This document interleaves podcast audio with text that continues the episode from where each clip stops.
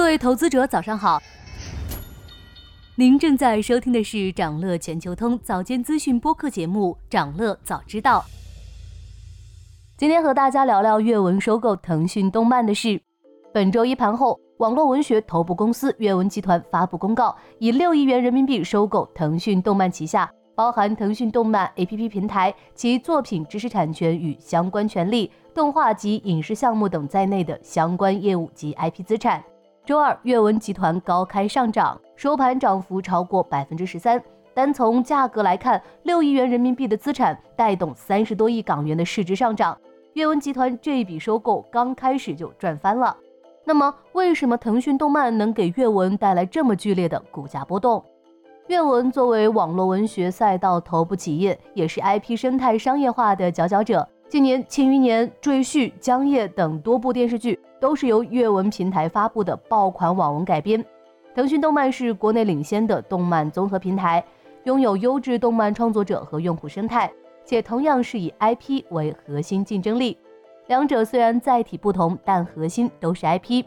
阅文收购腾讯动漫的好处有不少。首先，文漫融合是大的趋势，爆款网文漫改屡见不鲜。两者的受众重合度较高，能相互引流。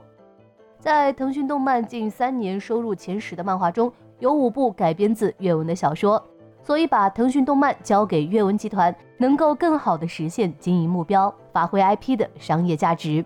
其次，这次收购大大拓宽了阅文 IP 矩阵，腾讯动漫孵化了《一人之下》《狐妖小红娘》等多款头部 IP，前者不仅在国内人气火爆。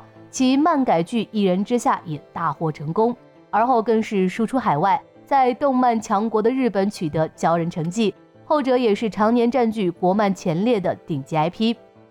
另外，融入了腾讯动漫，阅文的动漫制作能力大大提升。虽然之前两者也保持着深度合作，共同举办了很多活动，但毕竟分属两家，吸纳腾讯动漫后，阅文的文漫协同必然更加顺畅。最后也是最重要的一点。